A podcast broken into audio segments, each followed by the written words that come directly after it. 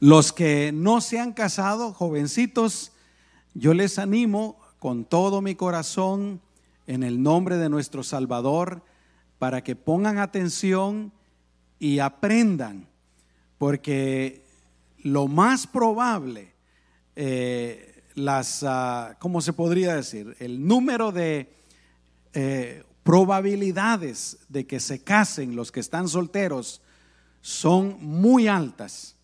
Amén. Así es que jóvenes pongan atención, traten de, procuren aprender. Eh, el matrimonio, y es el título de, de la lección en esta mañana, es que el matrimonio es una bendición. Yo quisiera que lo repitieran todos conmigo. El matrimonio es una bendición. Una vez más, el matrimonio es una bendición. Así es que jóvenes, solteros, eh, si ustedes ponen atención y aprenden y tratan de aplicar la palabra de Dios a sus vidas, a sus matrimonios, Dios los va a bendecir, Dios los va a guiar, Dios les va a dar un matrimonio donde ustedes verdaderamente sean felices. Ah, y vuelvo a regresar con los que ya están casados. Si ustedes están teniendo una buena relación matrimonial, pues gloria a Dios, qué bueno, adelante. Eh, pero yo creo que todos podemos aprender algo nuevo y aplicar algo nuevo a nuestras vidas, a nuestro matrimonio, para hacer nuestro matrimonio aún mejor. Amén. Y esa es mi intención, ser de bendición. Eh, voy a leer en Proverbios capítulo 18, versículo 22 eh, yo no sé si alguno de ustedes quiera buscarlo en su Biblia. Eh, casi estamos dejando esa costumbre, ¿verdad? De, de buscar en las Biblias, pero yo creo que es una buena costumbre, no hay que dejarla. Así es que si ustedes tienen sus Biblias, abran sus Biblias o si lo van a buscar en su teléfono, voy a leer de la Reina Valera actualizada del 2015. Creo que la mayoría de los versículos los voy a leer de, de esa versión. Amén. Proverbios capítulo 18, versículo 22. Y escuchen lo que Dios piensa del matrimonio. Dice, el que haya esposa, haya el bien y alcanza el favor del Señor. Lo leo una vez más. El que haya esposa, haya el bien y alcanza el favor del Señor. Vamos a orar. Señor, te pedimos de tu dirección. Espíritu Santo, Dirígenos para poder entender, para poder recibir, para poder aprender, para poder aplicar esta palabra bendita a nuestras vidas. Te lo pedimos en el nombre de Jesucristo. Amén y amén. Aleluya. Yo quiero que ustedes noten algo, porque este pasaje de Proverbios 18, 22 nos dice por lo menos dos cosas bien claras. Número uno, que la persona que haya esposo o esposa, porque realmente este puede aplicarse a ambos sexos. La persona que haya cónyuge, dice la Biblia que haya algo bueno, algo bueno. ¿Cuántos pueden decir amén? Literalmente dice haya el bien. Pero en segundo lugar, dice que la persona que haya esposo o esposa alcanza una gran bendición de parte de Dios. Dice literalmente, alcanza el favor de Dios. Fíjese qué tremendo. Entonces la persona pues que se casa, la persona que encuentra pareja, está encontrando algo bueno, halló algo bueno y también la bendición de Dios. Así es como Dios mira las cosas, mis amados hermanos. Y eh, en estos estudios, pues vamos a estar aprendiendo acerca del matrimonio desde un punto de vista diferente, desde un punto de vista, en primer lugar, contrario a cómo el mundo mira el matrimonio. Y desde ya, mis amados hermanos, hay que rechazar con todo nuestro corazón esas ideas, esos pensamientos, esas, hasta podríamos decir que se han convertido en maldiciones que el mundo dice en cuanto al matrimonio, porque Dios dice algo diferente. Y lo que Dios dice es hermoso, es grande, es glorioso. Vamos a estar aprendiendo acerca del matrimonio desde el punto de vista bíblico y por lo tanto desde el punto de vista de la verdad, desde el punto de vista de Dios. ¿Por qué digo que el matrimonio es una bendición? Hoy quiero eh, que meditemos en los siguientes cuatro puntos. En primer lugar, el matrimonio es una bendición porque es una creación divina. En segundo lugar, el matrimonio es una bendición porque Dios creó a los seres humanos para el matrimonio. En tercer lugar, eh, el matrimonio es una bendición porque Dios lo hizo para que fuera de bendición. Y en cuarto y último lugar, el diseño original del matrimonio era perfecto absolutamente. Vamos pues a meditar en la, en la primera parte eh, que quiero compartirles. El matrimonio es una bendición porque fue Dios quien lo creó.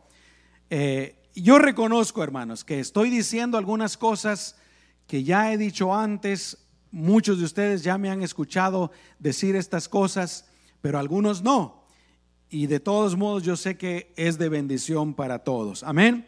Así es que pues el matrimonio es un invento divino es un invento de Dios, es una creación, creación de Dios y no del hombre, no de la sociedad. Uno de los conceptos del matrimonio y especialmente viene de aquellos que creen en la evolución, esos que creen que hace millones de años hubo un Big Bang o una gran explosión y que de ahí se empezó a evolucionar todo y que ustedes vienen del chango. No, no es chiste, chiste. Dicen que el hombre viene del chango, no, pero no venimos del chango. ¿Cuántos dicen amén? Decía mi pastor, es más fácil que un chango se convierta, perdón, que un hombre se convierta en chango y no que un chango se convierta en hombre. y con razón. Amén. Pero los que creen en la evolución dicen que el matrimonio es algo que surgió conforme las sociedades iban evolucionando. Y por eso pues dicen que es un invento del ser humano. Yo me metí ahí a, la enciclopedia británica y la enciclopedia británica dice que es una unión legal aprobada por la sociedad, usualmente entre un hombre y una mujer, usualmente. Me metí a otro concepto de un diccionario eh, en línea y escuchen lo que dice este. Yo creo que este expresa más la idea que el mundo actualmente tiene del matrimonio. Dice, eh, el matrimonio es cualquiera de las diversas formas de unión interpersonal establecidas en varias partes del mundo para formar una unión familiar que es reconocida legal, religiosa o socialmente y que le da a los participantes los mismos derechos y responsabilidades conyugales e incluyen, por ejemplo, está hablando de las clases de matrimonio que pueden haber, incluyen el matrimonio entre personas del sexo opuesto, Incluye también matrimonios entre personas del mismo sexo. Incluye matrimonios plurales, le llaman ahora. Pero no quiere decir nada más que matrimonios polígamos, es decir, entre más de dos personas. Y puede haber una combinación ahí como se les ocurra, ¿verdad? Eh, y por último agrega matrimonios arreglados. Perdón, hermanos. Dicho sea de paso, gracias a todos los que estuvieron orando por mí, se los agradezco. Tuve un resfriado, empecé la semana pasada y gracias a Dios fue solo un resfriado. El miércoles me dice Andreita, papá, quién sabe si es el COVID, me dice. Porque ahora todo es COVID, ¿no? eh, debería de hacer la prueba. Y casualmente teníamos una prueba de esas de 15 minutos que compramos el año pasado. Y le dije, me la voy a hacer por ti y me la hice y salió negativa. Así es que fue un resfriado, gracias a Dios. Pero bueno, volvamos al tema. Eh, algunos, escuchen esto, y seguramente ustedes han escuchado esto. Algunas personas en el mundo dicen que el matrimonio es una idea anticuada, una idea del pasado, una idea vieja. Y generalmente, pues yo creo que estas personas que dicen esto creen que el matrimonio es un invento del ser humano, de la sociedad. Otros lo bajan aún más y dicen, el matrimonio es un papel. Yo he escuchado que las personas que quieren vivir juntos sin casarse, son los que muchas veces utilizan esto, ¿verdad? No, el matrimonio es algo anticuado, ya no es para nuestros tiempos. El matrimonio es un papel, no tenemos que atarnos por un papel. Y yo creo que eso nos llevaría al siguiente punto. Hay personas que piensan, y aquí algunos ya están casados, y piensan el matrimonio es una atadura. El matrimonio es un amarre. El matrimonio es una esclavitud. Qué tremendo, ¿no? Perdón, hermanos. Soy esclavo del matrimonio. ¿Por qué pensarán así? Bueno, porque quieren hacer cosas que no deberían de hacer precisamente porque están casados. Y por eso se sienten atados, se sienten amarrados, se sienten esclavizados. Qué tremendo. Pero, hermanos, ¿qué es el matrimonio ante los ojos de Dios, quien fue el que lo creó, el que lo inventó? ¿Qué es el matrimonio de acuerdo con la Biblia? Permítame un momento, hermanos. Ailía, can you pass me my water, please? Thank you. Gracias por su paciencia, mis amados hermanos. Escúchenme, el matrimonio, y este es un concepto que yo escribí, obviamente no lo vamos a encontrar así en la palabra de Dios, ¿verdad?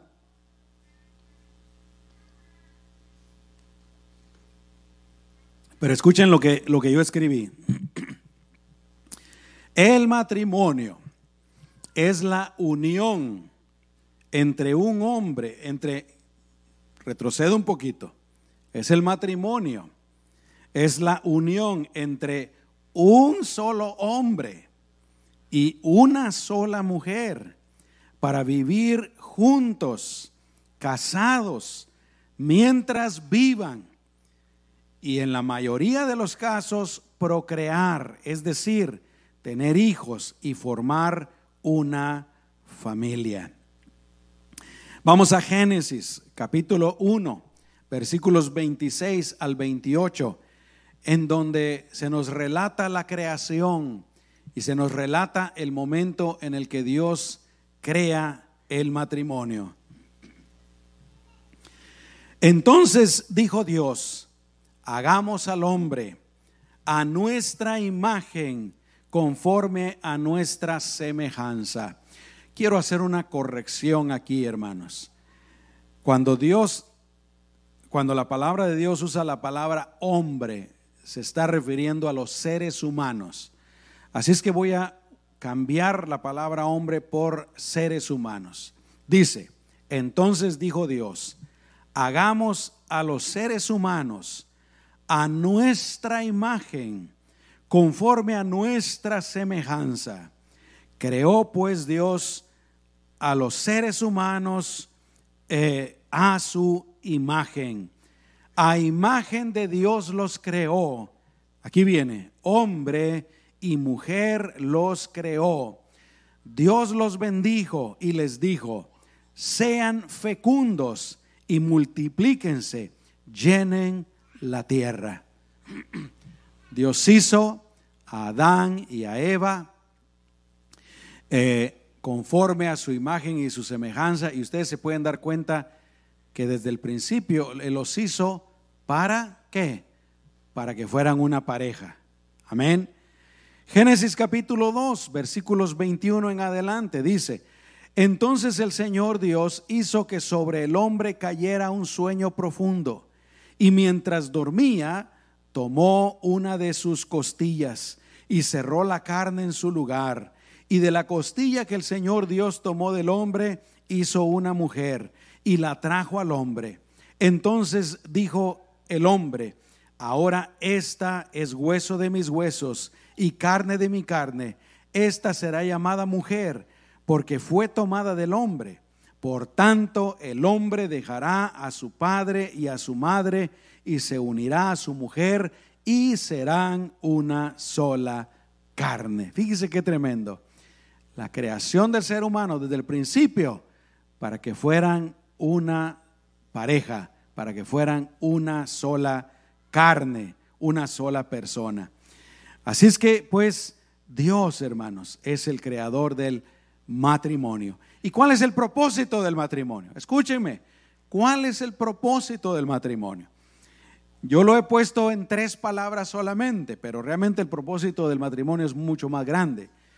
Pero el propósito del matrimonio en tres palabras es acompañarse, perdón, es primero complementarse, complementarse, el hombre a la mujer y la mujer al hombre.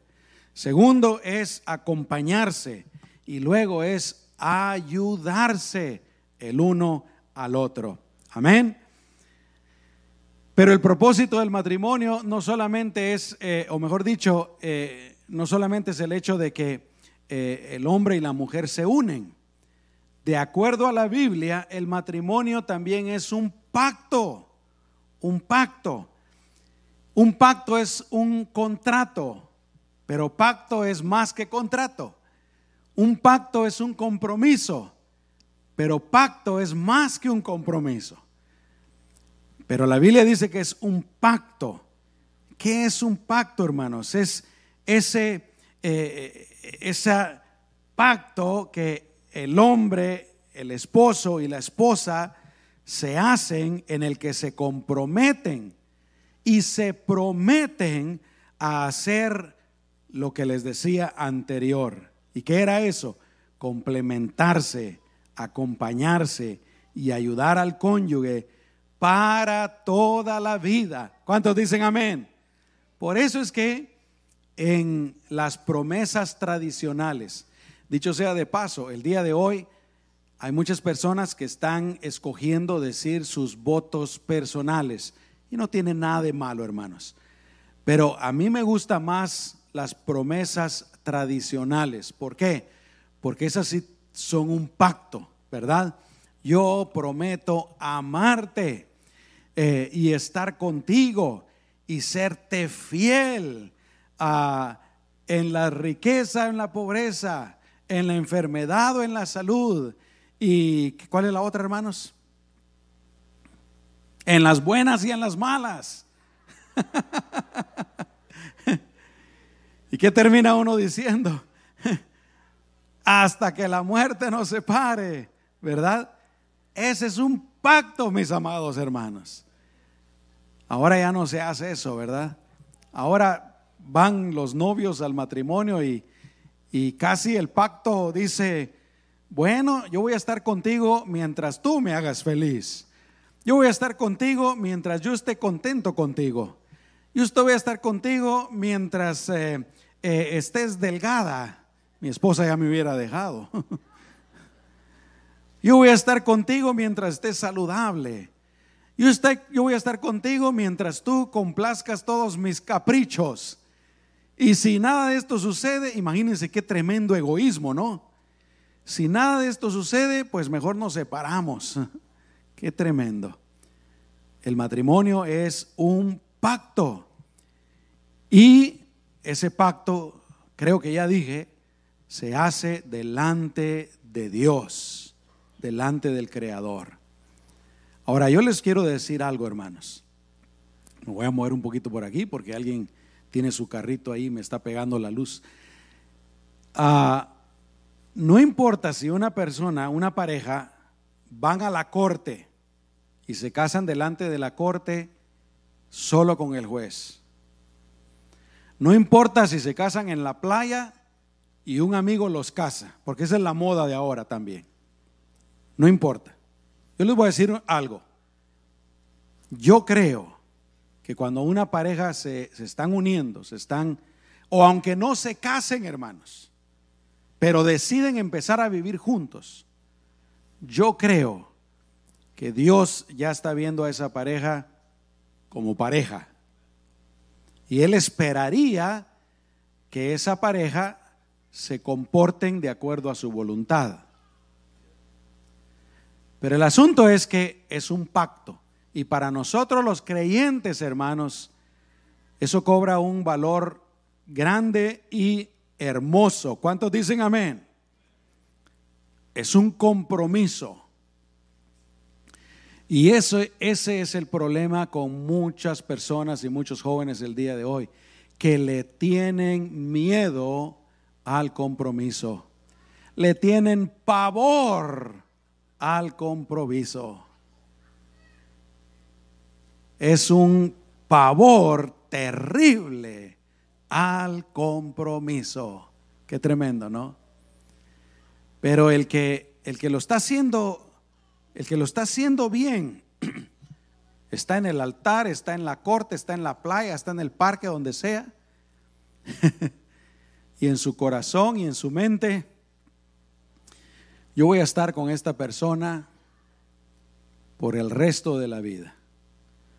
Yo la escogí o lo escogí. Jóvenes solteros, por eso es tan importante que aprendan a escoger. ¿Cuántos dicen amén? Hay, hay jóvenes el día de hoy que conocen a alguien y a los tres meses ya se quieren casar. No se conocen. Andan, andan bien infatuados, bien emocionados bien, hay otra palabra que se me está viniendo, pero no la quiero decir porque está bien fea. Dijo el apóstol Pablo, es mejor casarse que quemarse. Ya saben de qué me refiero, ¿no? Andan bien emocionados. Este es el amor de mi vida. Estoy seguro. Con nadie jamás había sentido esto y se unen, se casan, a veces hasta el primer día dicen qué error el que he cometido. Por eso es tan importante escoger, ¿no? Pero vuelvo, al que lo está haciendo bien, le está diciendo a su pareja, yo voy a estar contigo. Yo te escogí, tú me escogiste a mí, yo voy a estar contigo. Seamos ricos, seamos pobres, haya, te, enfermes o estés saludable, pase lo que pase, yo voy a estar contigo hasta que nos muramos. Amén. Y si uno escogió bien, si uno fue guiado por el Señor, primero Dios le va a ir bien no es garantía de que va, a haber perfección y que va a haber, todo va a estar perfecto. No es garantía. Pero primero Dios le va a ir bien. Amén. Ahí donde quiero meter un ejemplito ahí de, mí, porque no quiero hablar de ustedes, ¿verdad? Eh, yo le entregué mi vida cuando tenía 18 años, le entregué mi vida al Señor cuando tenía 18 años. Antes de eso yo había tenido eh, pues muchas malas experiencias. No, no, quiero corregirlo. Muchas novias y muchas mujeres. ¿Verdad? Y cuando yo me entregué al Señor, yo le dije al Señor, Señor, es obvio, y gracias a Dios porque Él me guió a decir esto, ¿no? Es obvio que yo no sé escoger, Señor. Mira mi pasado. Así es que yo quiero que tú escojas por mí. Ahora, Hermanos, esto no es para todos. Esta es mi experiencia personal. Amén. Pero elige el Señor, Señor, yo quiero que tú escojas por mí y que tú me des a esa mujer conforme a tu voluntad que va a ser compatible conmigo, ¿verdad? Y me trajo a mi amada y bella esposa. y ya tengo 35 años de estarla aguantando. Chiste, chiste. Hoy sí voy a dormir en latina, hermanos. Ya me hizo los ojos de...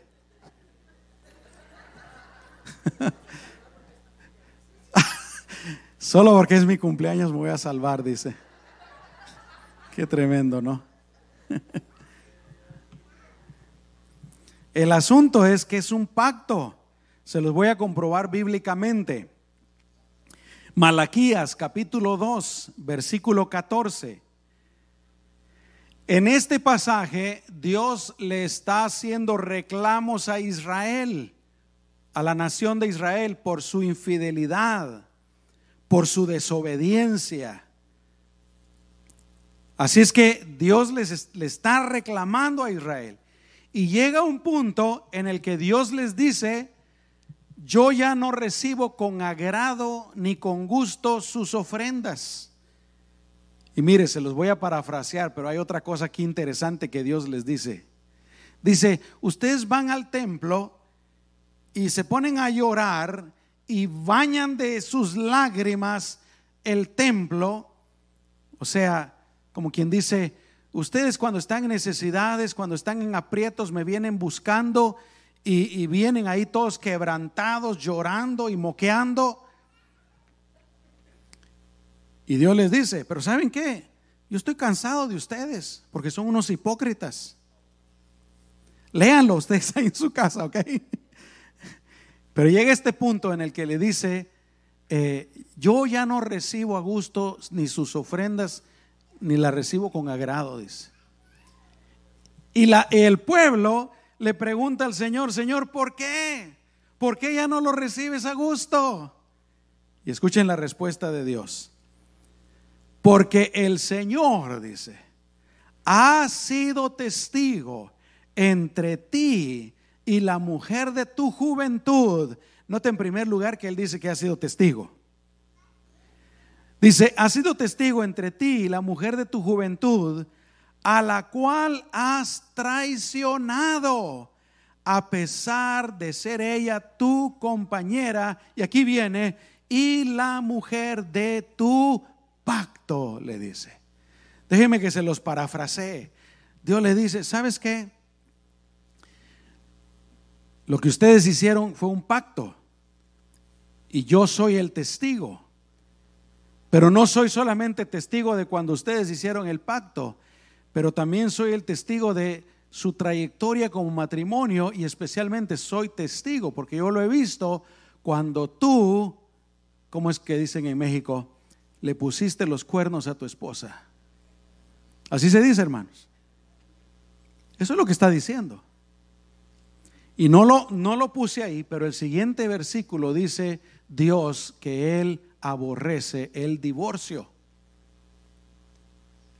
Necesito hacer una pausa aquí, hermanos. Hay muchas personas el día de hoy que están divorciados eso no significa que no haya restauración, que no haya perdón, que Dios no les ame. No significa que Dios no quiera ayudarlos. Amén. Pero no es el tema de hoy. Tal vez lo tratemos más adelante. Pero el punto que estoy tratando de hacer, pues, es que el matrimonio es un pacto que se hace delante de Dios como testigo. Amén. Y quiero terminar esta parte con lo siguiente. Todo lo que Dios hace es bueno y perfecto. Todo lo que Dios hace es bueno y perfecto. Y si el matrimonio fue creado por Dios, entonces el matrimonio también es algo bueno. ¿Cuántos pueden decir amén? Recuerden lo que decía Proverbios 18, 22. El que haya cónyuge, haya algo bueno y encuentra el favor o la bendición de Dios. Amén. Dice Santiago 1.17, toda buena dádiva y todo don perfecto proviene de lo alto y desciende del Padre de las luces, en quien no hay cambio ni sobra ni sombra de variación. Hermanos, el matrimonio es bueno. Dios lo hizo y lo hizo para bendición. ¿Cuántos pueden decir gloria a Dios? Aleluya. Gloria a Dios. El matrimonio es bueno. Quiero terminar con esto. Porque alguien se podría estar preguntando, Pero entonces, ¿por qué los matrimonios están así? Como está el mundo el día de hoy. Alguien podría decirme, pastor, pues yo me casé y no me ha ido tan bien. Alguien aún podría decir, pastor, yo me casé y con la persona que me casé me dejó o algo por el estilo, ¿no? Y, quiero terminar con esto. La respuesta, hermanos, está, y más adelante quiero tratar de una mejor manera lo que les voy a decir. Pero la respuesta es la siguiente. Originalmente, en primer lugar, originalmente, el matrimonio original que encontramos en Génesis 1 y 2, Dios lo hizo perfecto y para que fuera de bendición total para todos los seres humanos. Pero ¿qué fue lo que pasó? Génesis 3. Adán y Eva desobedecieron a Dios. Y el pecado vino, los contaminó a ellos y contaminó toda la creación de Dios. Y es el pecado, hermanos, el que también dañó la relación matrimonial. ¿Me estoy explicando, hermanos? Pero el matrimonio original, la creación original, era perfecta y para que fuera de bendición para todos los que entraran dentro del matrimonio. Pero aquí está la otra cosa. Dios nos dice en su palabra aquellas cosas que tenemos que hacer para llevar un matrimonio lo mejor posible y para evitar lo más que se pueda los problemas en el matrimonio. En su palabra dice, y en los siguientes domingos yo quiero hablarles acerca de eso. Pero ¿cuál es el problema, hermanos? ¿Cuál es el problema? Que no hacemos lo que Dios nos dice en su palabra, sino que al contrario, hacemos lo que Dios nos dice, nos dice que no hagamos. Por eso es que hay problemas en el matrimonio. Amén. No es culpa de Dios. Se contaminó con el pecado original y luego nosotros hacemos cosas que no deberíamos de hacer y no hacemos lo que deberíamos de hacer. Si en el matrimonio tanto el varón como la mujer tratamos de hacer lo más posible lo que Dios nos dice en su palabra, hermanos, probablemente nos llevemos bien y nuestro matrimonio dure. Y aquí viene lo mejor de todo, seamos felices en el matrimonio. Amén.